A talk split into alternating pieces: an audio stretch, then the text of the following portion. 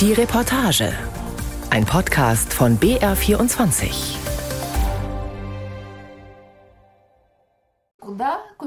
Wohin? Wohin fährst du? Nur mit Frauen? Bist du verrückt geworden?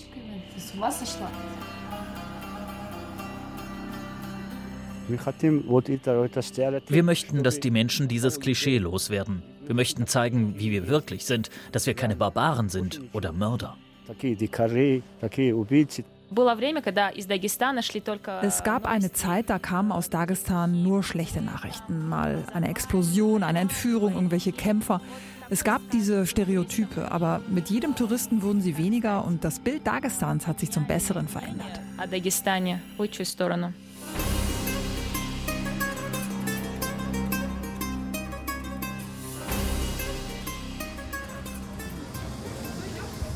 Auch Vika kam zum ersten Mal als Touristin nach Dagestan. Noch immer leuchten ihre Augen, wenn sie von dieser Reise erzählt.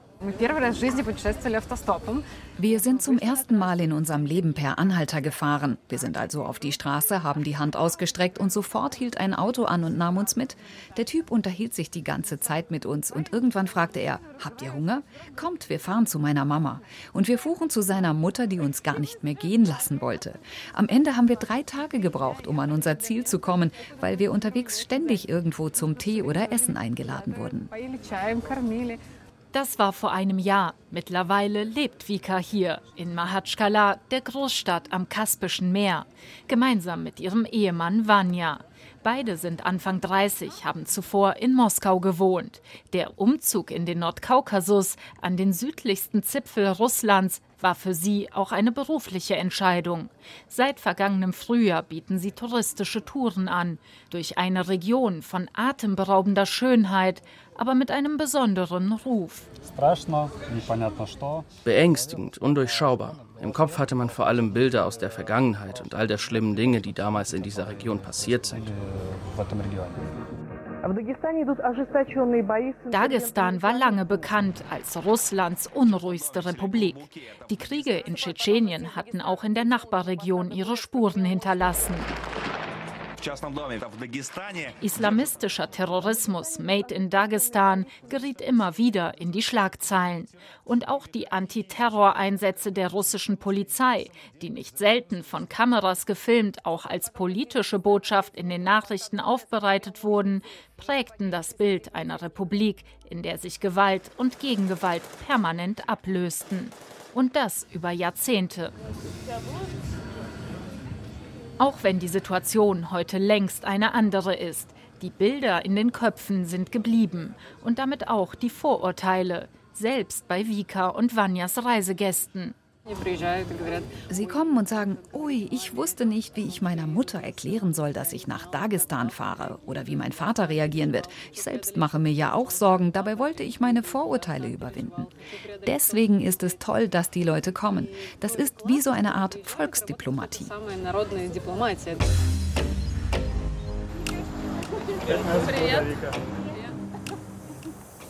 Die meisten ihrer Gäste kennen sie persönlich aus der Zeit, als Vanya als Reiseleiter auf Spitzbergen gearbeitet hat, im eisigen Norden Norwegens. Ein Vertrauensvorschuss, der dafür sorgt, dass nun auch ihre Touren durch die Berglandschaften Dagestans gut gebucht sind. An diesem Morgen sind es drei junge Frauen aus Moskau, die gemeinsam mit Vika und Vanya das Abenteuer wagen.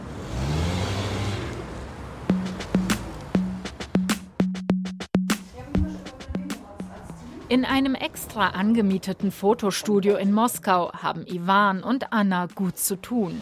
Das junge Ehepaar ist gerade dabei, ihre neu eingetroffene Ware in Szene zu setzen. Vintage-Teppiche aus Dagestan. Handgearbeitet aus schwerer Wolle mit grafischen Mustern in kräftigen Farben. Dass sie mit dem Verkauf der Teppiche heute ihren Lebensunterhalt verdienen, ist eher Zufall. Wir hatten eine Bar, in der lagen einige dieser alten Teppiche. Als wir die Bar zumachten, sagten unsere Freunde, oh, wir kaufen euch die Teppiche ab. Alles Leute, deren Einrichtung zu Hause ganz modern ist. Wir dachten dann, hm, das sieht alles zusammen schon ziemlich cool aus. Diese Teppiche, die fast 50 Jahre alt sind, passen perfekt zu einem zeitgenössischen Interieur. Wir dachten uns, dass wir noch ein paar auftreiben können als Hobby quasi. Dann kam die Pandemie und wir mussten zu Hause bleiben und hatten viel Zeit. Und auch alle anderen saßen zu Hause fest. Wir steckten also all unsere Kräfte in den Verkauf, fuhren durch Moskau und brachten die Teppiche zu den Kunden nach Hause. So entstand unser eigenes Geschäft. Und wir haben uns entschieden, nicht mehr in unsere alten Jobs zurückzukehren. 20 bis 30 Teppiche pro Monat verkaufen Anna und Ivan an ihre stilbewusste Moskauer Kundschaft. Dass die beiden sich ausgerechnet auf Textilien aus Dagestan spezialisiert haben, ist in erster Linie dem Design geschuldet. Eine persönliche Verbindung zu der Region entwickelte sich erst im Nachhinein über die enge Zusammenarbeit mit einem ihrer Lieferanten. Он нам рассказывал, что он это все находит er hat uns erzählt, dass er all diese alten Teppiche in Dörfern findet. Das hat uns sehr interessiert. Wir sind nach Dagestan gefahren und waren auch bei ihm zu Gast. Und als wir bei ihm wohnten, habe ich Anna einen Heiratsantrag gemacht. Das war in Derbent auf einem Berg. Als unser Gastgeber das erfahren hat, hat er ein echtes Fest organisiert mit einem Lamm und so weiter. Das ging mehrere Tage. Er hat uns mit allen seinen Freunden bekannt gemacht und an spannende Orte gefahren. Wir sind echte Freunde. Anfangs sind Ivan und Anna noch häufiger selbst nach Dagestan gefahren. Mittlerweile verlassen sie sich nahezu vollständig auf ihre Partner vor Ort.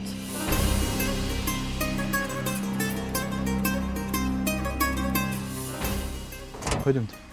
Pardon. Einer von ihnen ist Seydullah. Schon beim Betreten des Hofs vor seinem Haus nahe der Küstenstadt Derbent wird klar, dass hier ein echter Liebhaber wohnt. Mit großen Gesten zeigt Seydullah nacheinander auf das halbe Dutzend Teppiche, die ausgebreitet auf dem Boden liegen. Hier ist ein Muster, da ein anderes, dort wieder ein anderes. Und alle sind sie verschieden. Verstehen Sie, die Meisterin, die so einen Teppich herstellt, zeichnet wie eine Künstlerin. Nur mit Knoten. Sie nimmt den Faden, knotet und zeichnet. In einem Teppich sind Millionen solcher Knoten. Voller Leidenschaft erklärt Seydullah jedes Detail. Für seine Teppiche fährt er manchmal mehrere Stunden in die entlegensten Bergdörfer. Diesen Teppich hier habe ich im Tabassaranischen Rayon gekauft. Dort gibt es eine Siedlung, Chutschne, etwa 70 Kilometer entfernt. Man hat mich angerufen und ich bin hingefahren. Ja, so läuft das. Die Leute rufen mich an, schicken mir Fotos, zeigen, was sie haben. Und ich schaue, ob was Interessantes dabei ist. Ich kenne mich gut aus. Mein Vater hat sich mit Teppichen beschäftigt, meine Mutter auch. Sie haben mir alles beigebracht und ich führe das Geschäft weiter. In seinem Haus, das einem kleinen Palast gleicht, liegen noch mehr Teppiche aus den verschiedensten Regionen Dagestans. Drei Dutzend sind es, mindestens.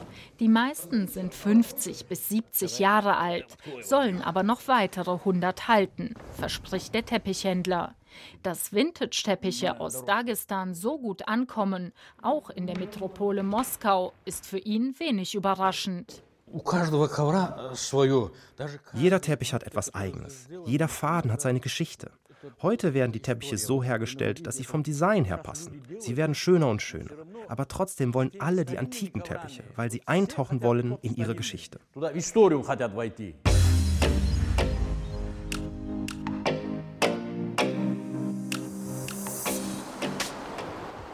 Nach rund vier Stunden Fahrt ist die Reisegruppe von Vika und Vanya in Korodar angekommen, einer Bergsiedlung aus dem späten Mittelalter mit heute noch rund 900 Einwohnern. Dorfvorsteher Sakir nimmt die Gruppe in Empfang. Er war einer der ersten, mit dem Vika und Vanya bei ihren Touren anfingen zusammenzuarbeiten. Stetig geht es bergauf durch enge, lehmige Gassen. Die aus Natursteinen gebauten zweistöckigen Häuser sind teilweise verfallen, aus anderen ragen Kabel und Satellitenschüsseln.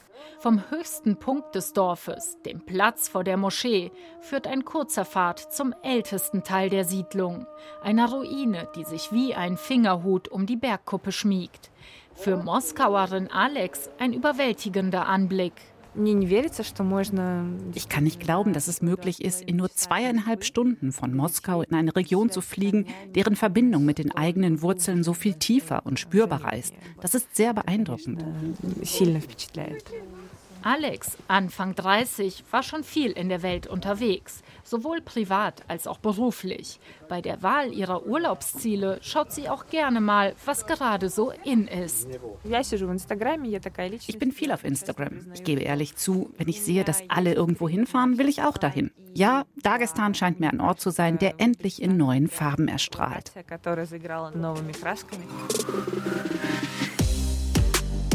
Dass Reisen nach Dagestan plötzlich Trend wurden, liegt auch an der Corona-Pandemie. 2020 waren die russischen Außengrenzen lange geschlossen, beliebte Reiseziele in Asien oder Europa unerreichbar. Viele Russinnen und Russen fingen also an, ihr eigenes Land zu entdecken und damit auch die Bergregionen im Nordkaukasus. Rund eine Million Touristen kamen 2021 nach Dagestan. Das ist gut ein Viertel mehr als im Vorjahr.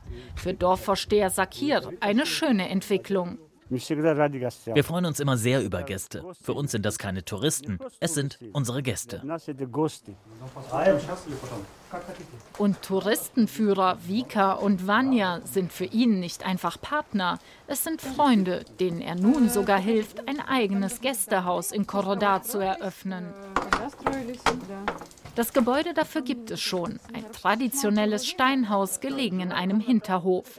Zwei Stockwerke, Lehmböden und ein offener Dachstuhl, von dem aus man das Dorf überblicken kann. Wir haben sehr lange gesucht und waren mit verschiedenen Schwierigkeiten konfrontiert. Aber mit Sakirs Hilfe kommen wir gut voran.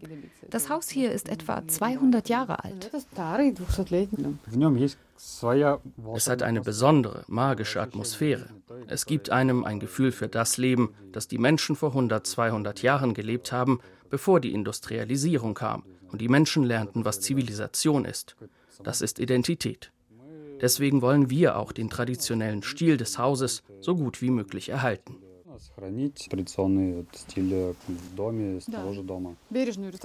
Wir müssen es aber auch ordentlich restaurieren. Noch gibt es hier keine Toilette, Kanalisation oder Heizung. Wir wollen es komfortabler machen, für uns und für unsere Gäste.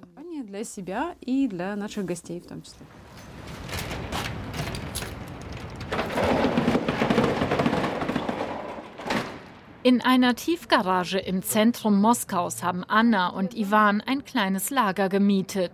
Hier liegen aufgerollt in einem deckenhohen Metallregal mehrere Dutzend dagestanische Vintage-Teppiche, alle versehen mit einer Inventarnummer. Mit jeweils einem Smartphone in der Hand durchstöbern sie ihren Bestand. Ivan scrollt durch den Katalog. Anna hält immer wieder das Foto daneben, das sie von ihrer Kundin zugeschickt bekommen haben. Anhand der Farben wählen wir jetzt aus, welcher Teppich hier gut aussehen könnte, auch was seine Größe angeht. Unsere Kundin hat sich schon zwei Teppiche ausgesucht. Wir nehmen jetzt noch ein paar mehr dazu, damit wir gleich eine gute Auswahl haben. Mit insgesamt sechs Teppichen im Kofferraum geht es dann zur Anprobe außerhalb der Stadt.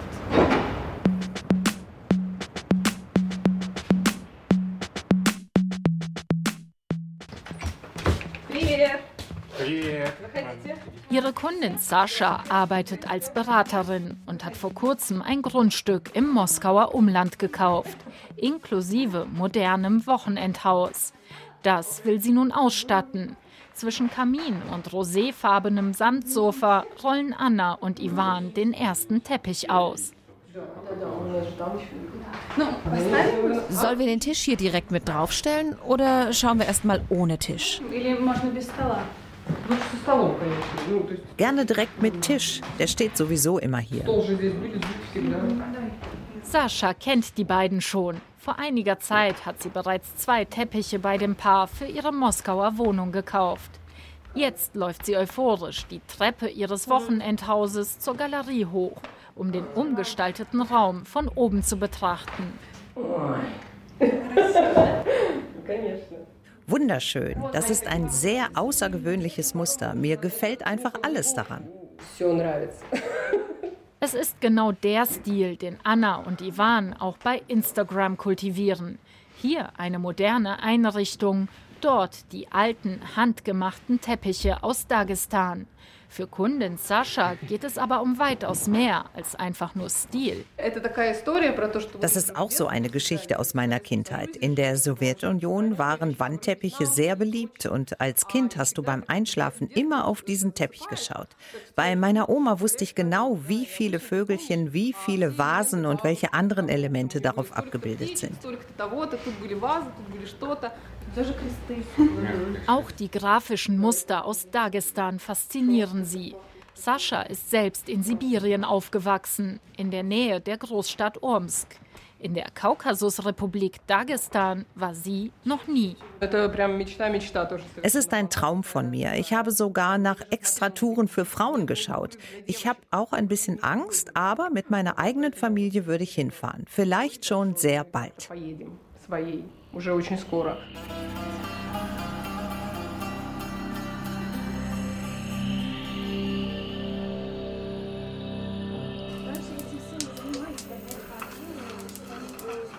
Am Abend ihres ersten Tages in den Bergen Dagestans ist bei der Reisegruppe von Angst und Sorgen überhaupt nichts mehr zu spüren. Vor dem Abendessen besuchen die drei Frauen noch gemeinsam mit Reiseleiterin Vika eine alte Mühle im Bergdorf Harikolo. Hier wird Urbec hergestellt. Das ist eine traditionelle Köstlichkeit aus Dagestan. Man nennt es auch Bergnutella. Eine natürliche süße Nusspaste. Sehr nahrhaft. Erklärt Vika.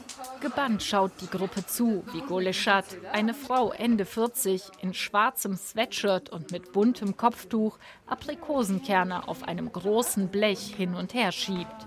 Darunter knistert ein Feuer, das von Goleschats Mutter ständig kontrolliert wird.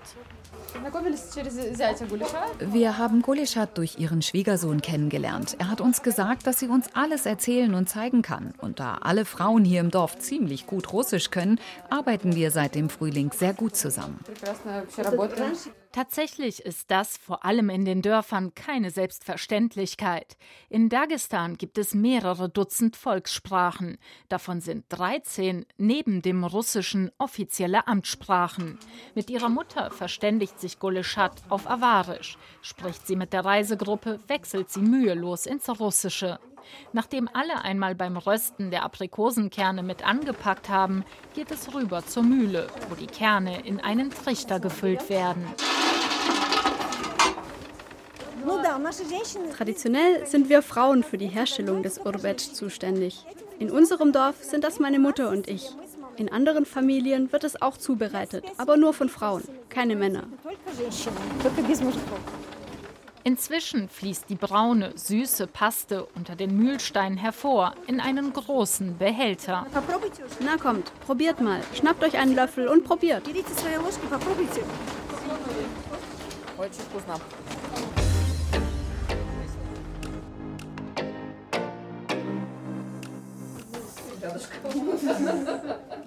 Am nächsten Morgen nimmt die Reisegruppe Platz an einem reich gedeckten Frühstückstisch.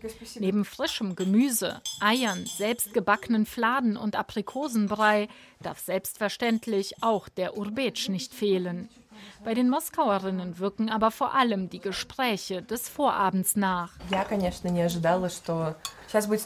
Weil ich nicht damit gerechnet habe, okay, jetzt kommt ein Klischee, aber ich dachte, dass Frauen in Dagestan weniger sichtbar sind, dass sie kaum eine Stimme haben.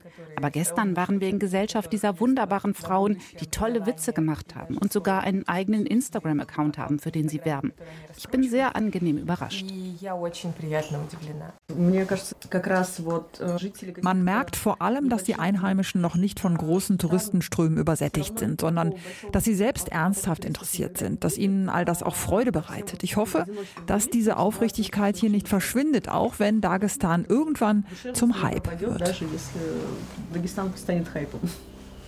Dass sich die Region allmählich an das gestiegene touristische Interesse anpasst, ist in dem kleinen Bergdorf bereits zu spüren.